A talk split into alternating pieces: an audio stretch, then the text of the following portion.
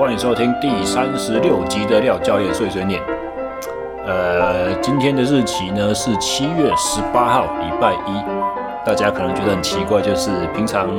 廖教练的所有节目都是在周末才上线啊，那为什么今天七早八早就一周才刚开始我就录音了呢？哦，原因因是，呃，今天我下班之后在中心自由车队的 T 台室里面偷骑滚筒，就是我我有协助自由车队的一些选手训练，所以他们的教练有给了我一把钥匙这样子。那我现在在里面，就是下班之后，我用我的场地车在做一些回转速的练习，因为两个礼拜之后，七月三十一号的高雄场童话会又要到了哦，很久没有骑童话会的。这个活动了，太久没有练我的场地车，我很怕一上场冲两百下来之后就死在那边，然后就收工回家这样子，哦，所以必须要临时抱佛脚，把自己的耐力稍微练一下。呃，我觉得自行车是我人生中第一个热爱了，所以有一点好像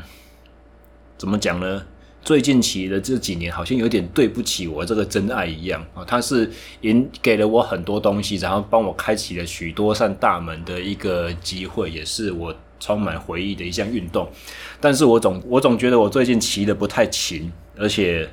最近几年的成绩也一直没有往上突破。作为一个以自自行车选手 自诩或前自行车选手自诩，实在是不太应该。那反正就是。其实，身为一个 podcaster 啊，就是录 podcast 的创作者，我自己本身也是 podcast 的重度使用者，不知道可不可以这样讲？那训练台的训练，呃，训练台的内容总是非常的无聊，你在原地也没有风景，也没有任何的，也没有任何的伙伴，所以我就是在听 podcast 啊，刚好就在听什么，在听，呃，最近是几月？七月。所以台湾人农历三月的时候，妈祖诞辰都都有说什么杀鬼消妈咒有没有？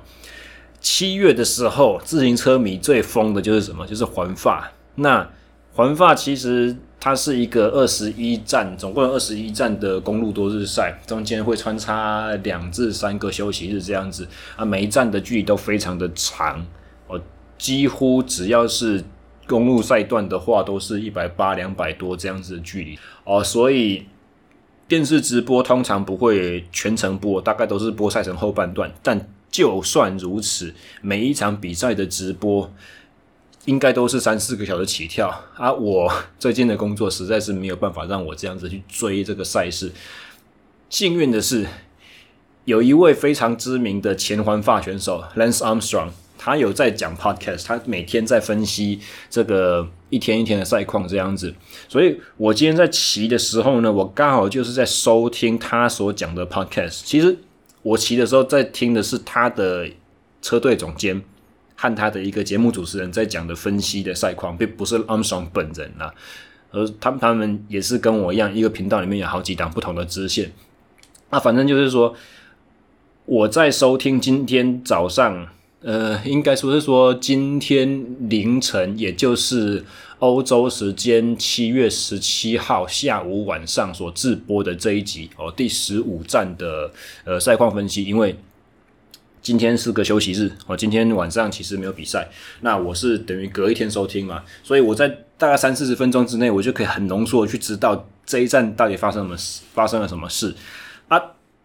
绕圈子讲那么久，为什么我会很临时起意的去讲这一集 podcast 呢？就是因为环法第十五站所发生的事情实在是太诡异了。然后，首先我们要做一些背景解说，就是今年的环法被大家最看好冠军热门的人选，主要是两个大车队，一个叫做呃 Lotto s u d a l 车队，然后另外一个叫做呃 Team Emirates UAE。那对于职跟职业的赛事不太熟悉的朋友们，稍微解说一下哦。这些职业队他们的名字都是冠赞助商的名字，他们不像你所熟知的一些职业的比赛，譬如说像呃网球，网球就是以个人名义。我去去比赛，那羽球或桌球的话，通常他们是会隶属球团，那球团都是很长久的这样子在支持。那比如说再举例好了，如果是像北美洲的运动，冰上曲棍球啦、篮球啦和美式足球这些东西的话，他们都是呃家乡队的这种呃这个叫叫什么主客场制的，所以他们的球队通常都有一个自己的吉祥物的名字哦，然后以这个城市为基地去做命名这样子，所以球迷可运动迷可以有很长久的这种粘粘着力支持度。职业自行车不是，职业自行车都是。他们呃有有一个形容词叫做，它好像是一个巡回马戏团一样，这就是一场在公路上面巡回给大家看的秀。所以其实职业车队他们并没有很强的粘着度，他们的车不管再怎么大的车队，再怎么有钱的车队，其实他们的经费都是以年在计算的，一年两年这样子在签哦。所以给钱最多的干爹就可以把他的厂商名字冠在。自行车队的队名上，所以像我刚刚所讲这两个车队名字哦，Team Emirates UAE 就是阿拉伯联合大公国车队，它并不是这个国家的国家代表队，不是，它是职业车队。然后它之所以冠这个国家的名字，是因为金主就是阿拉伯联合大公国的某位很有钱的王子，石油卖太多了，钱多到不知道怎么花，然后他又很疯自行车，所以虽然他们国内自行车竞技风气不热门，可是他就是撒了大钱，然后去买了一支欧洲车队，然后就叫做，诶，我忘记他是买的还是直接成立，就是自己立一个招牌，然后把各个厉害的车手签到手下这样子。啊，反正就是，其实他不是阿拉伯联合大公国的国家队，不是，他所有的选手全部都是欧洲人，哦，这个是 Team Emirates UAE，然后另外那个 Lotto Yumbo 的话，不好意思，我讲成旧的名字。Team Jumbo Visma，好、哦，这两个是同一个队啊，但是 Lotto Jumbo 是旧旧 Lotto NL Jumbo 是旧的名字啦。啊 Jumbo Visma Jumbo 是一个呃营养品的，就是健康餐的这个很大的欧洲品牌啊。Visma 是什么东西？我有点忘了。反正呢，呃，Team UAE 这个车队的里面有一个神童叫做 Tadej p o g a c a 哦，他是斯洛维尼亚人。那之之前的两年啦，其实大家最看好要赢下总冠军环法黄衫的，都是 Jumbo Visma 车队哦的一位选手叫，叫做叫做叫叫做 Primoz Roglic。然后这个 Primoz Roglic 他也是斯洛维尼亚人，然后他的生平也很奇特。他在骑脚踏车之前，他是滑雪选手，而且他不是那种。以往你所知道的说什么 VO2 Max 是所有耐力选手最高的那种越野滑雪，不是哦，它也不是什么渠道下坡滑雪哦，它是那种冬季奥运在比那个滑呃跳台跳远的那种滑雪选手，所以其实他那个咻一下子几秒钟就结束的比赛，你很你很难会跟他把它跟就是呃比二十一天每天一百六一百八十两百多公里这种。极度严苛的耐力挑战的这种环赛的自行车选手去联想在一起，你也我也很难想象说他到底是怎么跳过去的，这个连接是怎么造成？啊，反正简单来讲，Primoz Roglic 的成绩在前面几年就已经非常的亮眼了，所以在二零二零和二零二一这两年，呃，开赛前其实大家一直都有预感说今年就是他的。机会了，他一定会拿黄山啊！没想到这两年都是被 Team UAE 这个车队的 Tadej Pogačar 去翻盘啊！所以话题讲回来，到今年二零二二年的环法赛刚开始的时候，嗯，第一站、第二站是呃 Jumbo Visma 这个车队的一个神童 Wout Van Art 去拿到了黄山哦，他凭借他第一站优异的计时赛的成绩和第二站拿了一个冲刺单站冠军。当然，这个 Wout van Aert 也也是很厉害的角色，他也是相当的神奇。他呃，跨足登山车，然后公路越野和公路车比赛什么都拿，而且也是非常年轻有为。而且他在冲刺，他的冲刺能力是强到可以跟所有的一切冲刺王牌去争这种环法的单站胜利。但是他的耐力和爬坡能力又非常的好。他在呃长途的公路赛、爬登山站或者是丘陵地形的。都能力都非常的强，所以其实第二位，今年第二位穿上黄衫的是 Walt van Aert 这一位选手。那后来不知道到第几站的时候，他把这个优势拱手让给了爬坡能力更强的 Tadej Pogačar，然后他就是从此之，我今天到底要讲什么东西？因为他冲刺很好嘛，他拿过了单几个单站冠军，然后他就在中途有抢过一些冲刺减秒，或者是没有拿到冠军的场次，他也是第二名、第三名。所以，就算他没有每站完赛成绩的最优胜的这个头衔，黄色衣服可以穿，他还是有一件绿色的衣服衣服可以穿。中文翻作冲刺衫，那其实英文它是积分积分头衔的积分王了。哦，那。呃，也是也是小小的，就是简介一下哦，就是说一场大的环赛，它其实有很多个不同的奖项可以可以取得。第一个当然最最尊荣的就是每一站完赛的时间总时间加总起来最少的嘛，也就是骑最快的，那是黄衫。那冲终点抢中途积分抢最多的这个叫做呃绿衫，绿色的衣服哦，就是积分积分王或者冲刺王。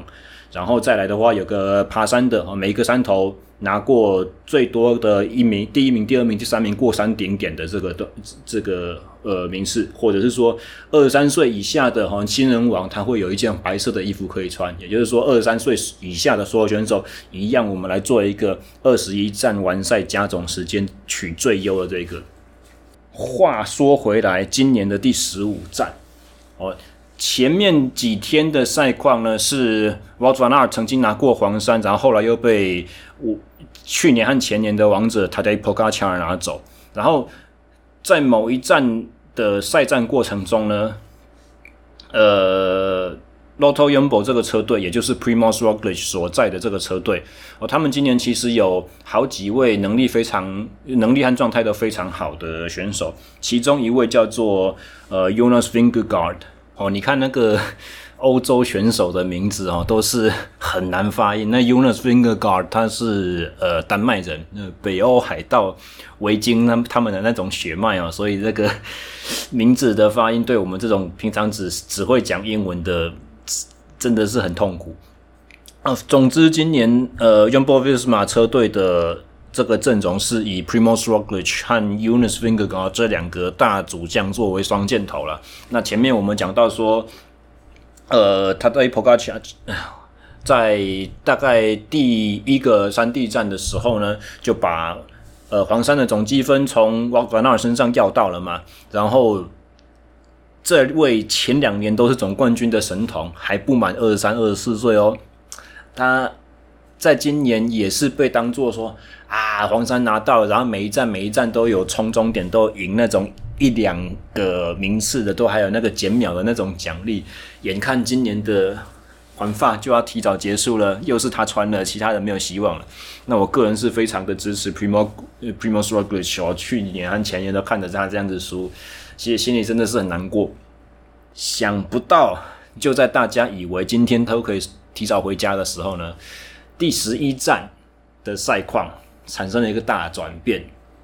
他在博格加这个在第十一站的表现竟然落赛，可能是比赛中途呃过于主动的攻击，然后受不住那个 Jumbo Visma 的多打一的这种战术的挑衅，因为整体实力来讲的话，Jumbo Visma 还是比呃 UAE 还要强很多啊，UAE 去年和前年。一贯的风格就是全队上下只有神童 Tadej Pogačar 这个人最强，其他队友都袅袅的，好像不能不太能够护卫他这样子。那今年当然 Jumbo Visma 想要把这个劣势去挽回的话，就要是要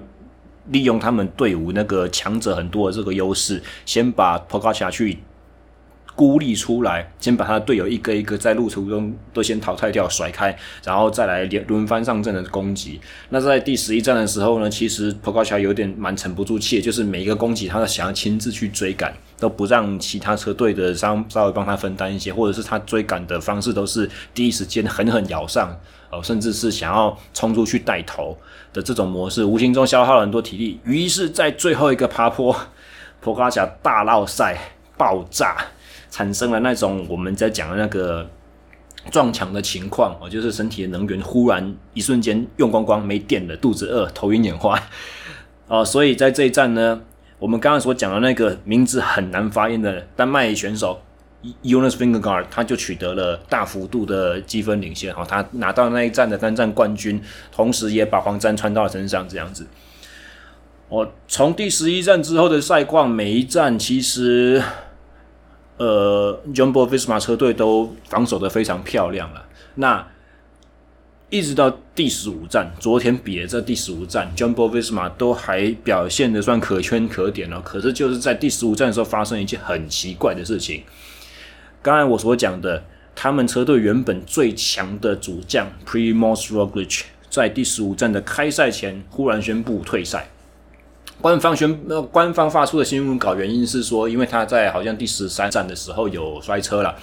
那摔车的当下，肩膀有脱臼啊，还没有等队医，还没有等队车上来，他就自己把肩膀脱臼给改回去了，然后重新上车骑完，然后也之后的赛段也也就是有把自己的损失好好的控管住这样子。那总之呢，他那一站可以骑得完，就大家就就后面又比了一站，大家就可以知道说，其实这个肩伤对他也不是大碍，尤其是当他可以自己乔回去的时候。我们也可以猜测出来，大概这个算是习惯性的脱臼了哦，所以习惯性脱臼可以很严重，也可以不是什么大了不起的大事哦，看选手自己的状态而定哦。所以在总成绩领先者黄山在你车队上的时候，一个战力特别高强的主将忽然宣布说：“我可以帮他抬轿的，可是我不干了，我要退赛。”我要回去养我的伤，我要养我的肩膀，为我的下半个赛季做准备。这在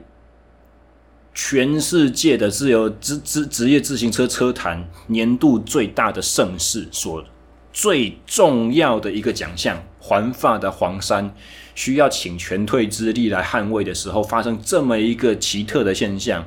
第二名的目前他们车队的第二哥，战力最强的抬轿者，忽然说。我要退赛，因为我要去养伤。怎么想都觉得会有点不太合理。那这还不是这一站所发生的，在 Jumbo-Visma 车队上面最离谱的事情。第二离谱的事情是呢，开赛没多久，我们刚才说穿过一天两天黄山那个，然后一直到现在都还是积分领先的冲刺王那个穿绿色衣服的 Wout van Aert。那个比利时神童忽然开赛没有到几公里，他就攻击出去了，他就跟另外两个选手形成了三人的突围小组。然后突围到一半呢，他们的车队还开上去，汽车支援车就开上去，然后运动总监就隔着车窗跟 Wout van Aert 讲说：“哎、不要突围，回来，我们需要你在之后的。”赛站去帮黄山抬轿工作，你不要在这种事情上面浪费力气。三个人在前面领骑一百多公里轮流侍风，你在大集团里面多好嘛！关键时刻我们要你帮忙控制呃伤害控管，我们帮要要你帮忙去把呃逃脱的对手追回来。你你是很重要的家伙，你为什么要在这个地方去搞这种事情呢？好，Wout van Aert 就回去了。这还不打紧，十五站的终点冲刺，他又出来冲。照理说，他的绿衫积分已经遥遥领先第二名的对手很远很远很远的哦，所以他出来抢那个单站冠军，其实意义不大，然后风险又非常的高。再来也是一样，单站冠军跟你自己队上的黄山护卫工作，其实这两者是相对是冲突的。嗯，对于争取个人荣耀来讲，当然。呃，非常的重要。只不过自行车是一个团队运动，大家通常都会是做呃队伍的最高共同利益去做考量了，护卫自己的黄山。然后，Jumbo-Visma 的衰运在这十五站还没完，就是我刚刚讲这十五站为什么会非常离谱，就是因为在呃我们讲 Wout van Aert 被叫回来主集团之后，还发生了一个车队上的摔车，然后。主集团摔在平路站没发生什么事情的时候，心不在焉，前轮碰后轮，大家倒成一片，那个是很常发生的事情啊。只是第十五站最衰的是，摔的一大片都是 Jumbo-Visma 的选手，其中包含黄山 Jonas Vingegaard 本人。所以这三起独立的事件，看似独立的事件，在。我听了阿姆斯壮的那一个前车队总监尤汉·布鲁尼尔的这个分析，他他他一直在强调这些都很奇怪。呃这而且他这讲到了一些现代的自行车的圈子里面，选手的自我意识比较强，这些年轻选手比较有自己的想法和主见。这在他以前领导的那个年代，任何人，包括阿姆斯壮本人。都不会在赛事的过程中违反车队总监的这个调度安排指挥。他认为这是他那个年代和现在的比赛选手之间最不一样的地方。那我就忽然灵灵机一动，就想到，我就把三个独立事件串在一起了。我在猜，Jumbo-Visma 车队内部一定发生了非常大的冲突，搞得选手之间谁都不服谁，然后士气非常的低迷。甚至这个冲突不外乎就是来自于两个为源头，第一个就是车队本身的调度，来自于上层的调度，也就是呃，Director Sportive 车队总监的指挥，呃，就是选手对于 Director 不满。另外一个可能性就是，也许呃，Unas Vingegaard 这个选手目前穿黄衫的这一名队长。跟其他的队友之间产生了非常剧烈的摩擦，让全队上下所有的队友都对他不满意。老实讲，其实我对于这些近几年的选手生态追踪的并不是非常的勤，所以我这么随随便便的去做出一个推测，在。不认识任何选手的背景和他们个人性格特质的前提之下，是有点不太公平的。但是我做的这个揣测，我想就反正今天这个节目录完播出去就，它是有时效性的嘛。就是今天晚上大家没比赛可以看，明天早上通勤的时候，你们听听看我这个讲法，然后再对照明天晚上的赛况，或者是后面这几天有没有新的新闻出来。如果不小心我乌鸦嘴讲对了，那就代表我真知灼见。那最好是我讲出来，我希望没事，因为我真的很想要看到 Jumbo-Visma 车队把今年的黄衫赢下来。可是我的直觉猜测就是，他们队上起了很大的冲突，就是士气非常的低迷。因为士气非常的低迷，所以 Primoz Roglic 才会提前不爽，帮他的队友抬轿，就觉得说你穿上黄衫了不起哦。我前两年我们车队的功劳都是我扛下来的，我运气不好而已。那今年因为我又再一次时运不济，呃，时运不济，因为下掐，我没有办法去争取到好的名次，所以我屈尊降贵，要来帮你做你的副手，要帮来帮你抬轿，然后你还给我这个那个有的没有的，老子不干了，反正我有受伤的借口，我要去养伤。我就跟去年和前年一样，我退出环法，好好的保存自己的体能。我要去接下来的环西班牙大赛，我要去争取那个总冠军。我要挽回我的职业生涯的一些可以捞的其他的奖项，这种感觉。那这是一个可能性。好，你觉得我如果以小人之心度君子之腹？第二个可能性就是。你看 w a l t van Aert 这个这么会骑车，而且这个这么甘心为队友牺牲奉献的这个超级助攻手，前几站他都是以绿衫的姿态，他是一个领骑衫，其中三件重要领骑衫其中一件衣服的拥有者，他以绿衫的这个身份去帮 Jonas Fingerguard 在关键的时刻护航配速。把对手追回来，可是今天他竟然做出了这种相当不合常理的举动，主动攻出去。当然，作为他的一个辩解，他可以说：“哎，因为我在领先集团呢、我的队友一定不会来追我嘛，所以我的所有队友都可以在这一站休息，那后面他们就可以好好做准备。”但这个讲法呢，其实某种程度上来说是不通的，特别是因为第十五站的这个关键的呃状况所影响。第十五站大家都希望是冲刺终点为结束，所以 Jumbo-Visma 车队不是冲刺车队，他们本身没有争取呃理论上啦哈没有争取单站冠军的这个企图，在过程中他们就不需要组织去追赶任何逃脱在前面的那种那个兔子集团这种感觉。虽然最后 Wout van Aert 还是出去冲了终点嘛，然后他中途也进行了一个攻击，而这个攻击是很明显跟车队总监的意识不合的，所以车对车才会汽车开上去。你看，职业车队是有无线电的哦，他用无线电在耳机里面还叫不回来这个大咖，还要汽车开上去直接面对面的跟他讲说：“哎，你不要这么冲动，回来好不好？”这个状况不是很好看哦，所以这个是第二个小的线索，代表说车队内部有冲突。大咖选手跟车队总监之间的这个呃指示是呃互相矛盾的。那另外一个可能性就是，你看跟我讲的一样嘛，前几站他明明心甘情愿帮他们的新的黄山得主 Jonas Vingegaard 这样子抬轿，然后抛头颅洒热血，置个人的荣辱于度外啊。那今天这一站，为什么他要做出这么离谱的举动，跟着？小咖兔子选手攻击出去，在前面耗费自己大量体力，只为了追求那个微微薄的可能性，可能成功几率不到百分之十，就是我们三个人可以一路跑到终点，所有人剩下的所有的车团全部都追不上，最后我就可以从这个三个人中间争胜，抢到一个单站，就算让他赢下来了，其实这个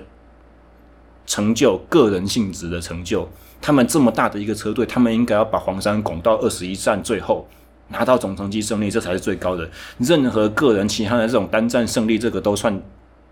小血血、小肉末这种感觉。好，Wout e r n a 为什么这一站这么想要争取他的个人荣誉，这么不想要打团队合作的战争？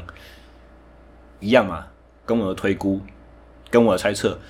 ，Jumbo Visma 内部可能发生了一些不和谐状态。然后第三个。大集团骑的好好的，为什么会摔？就是你们车队，这代表说可能队上很多选手都心浮气躁、心不在焉，各自在想各自的事情，以至于没有发现集团里面的一些动态状况。呃，路面上面的奇奇怪怪的。比如说前面有人水壶喷掉啦，滚过路面啦，或者是说集团里面谁在呃抓痒啦、丢垃圾啦，或者是说我想要尿尿，所以往外面偏啊，这些奇奇怪怪动态，这个都是需要一些细微的专注力，稍微去注意一下，然后看到就开始要进阴影去变动的。那整个车队理论上你们要团队合作、护卫主将，所以大部分的选手都骑在一起。可是实际上，如果你在这一份工作的时候，你是脑袋里面有点放空，有一点不知道自己在干嘛，甚至是稍微在想说，我现在到底为什么要为这个家伙去付出？他明明就是慢慢怎样怎样怎样这样。嗯，好，一个问一个状况出现，砰，大家倒一片，像保龄球一样，或者是像骨牌一样，刚好全部都你们对的。啊，我真心，我真心希望我是乌鸦嘴，是我想太多。因为我一样话说回来，虽然 Primoz Roglic 我最想支持的选手他退出竞争行列了，呃，实质上的竞争成绩他是没有机会的。然后在另外一个意义上呢，第十五站他没有出场，他也自愿退出了。所以我想要支持的选手已经不在，可是我还是想要支持这个 Jumbo Visma 车队。我希望他们今年真的能够拿下胜利。总成绩胜利，就算这件衣服是穿在一个新人叫做 Jonas VINEGAR 身上也好，啊，只是说十五站发生的状况实在是太奇太奇葩了，让我不得不做这种联想，就是你们车队内部一定有了很大的冲突和摩擦，以至于士气低落，以至于心浮气躁，以至于大咖的都谁也不服谁，让我们继续看下去。今年的后面剩下总总数是二十一站了，已经跑掉十五站了，进入到最后一个礼拜了啊，七天，诶，呃，更正，剩下六天的比赛可以看哦，这六天会发生什么变化？会进入到法国和西班牙交界的比利牛斯山区。呃，爬升，每日爬升很高，然后气候非常炎热，在这么严酷的情况之下，需要最强而有力的团队合作。那么，在 Jumbo Visma 的车队哦，他们今天摔车还有一个更大的家伙，呃，叫做 Kruijswijk 的的也是超级护航员，又摔到肩膀脱臼退赛了。这个我刚才忘记讲。所以 Jumbo Visma 目前损失两名大将，一个是 Roglic 哦，之前。一度大家觉得说今年开赛之前还是争冠的热门人选，另外一个就是超级助攻者，呃，Kruijswijk 所以损失两员大将，现在剩下六名选手，总数六名选手的情况之下，呃，在人数上跟 UAE 车队打成平手了。UAE 车队有两个选手退诊确诊退出，之前他们本来是略居于下风，现在一战场扯平了。不知道后面如果车队的向心力真的一盘散沙，你再怎么强的组合，可能还是打不过神童塔达伊波嘎乔啊！所以接下来的发展是非常有趣，我值得期待。然后再次啊，衷心希望我今天是乌鸦嘴，想太多啊！这一集呢，可能只有就是有在追自行车赛事的朋友们才会听得懂吧，反正。我还有很多自行车相关的这个经可以讲啦。接下来这个周末的节目还是一样会讲脚踏车内容和关于一些我自己个人如何沾上脚踏车，然后跟环法有什么关系的这些呃琐琐碎碎的小故事，好不好？好，今天节目就到这边了，很简短的草草结束，赶快编辑一下，明天上传，大家拜拜。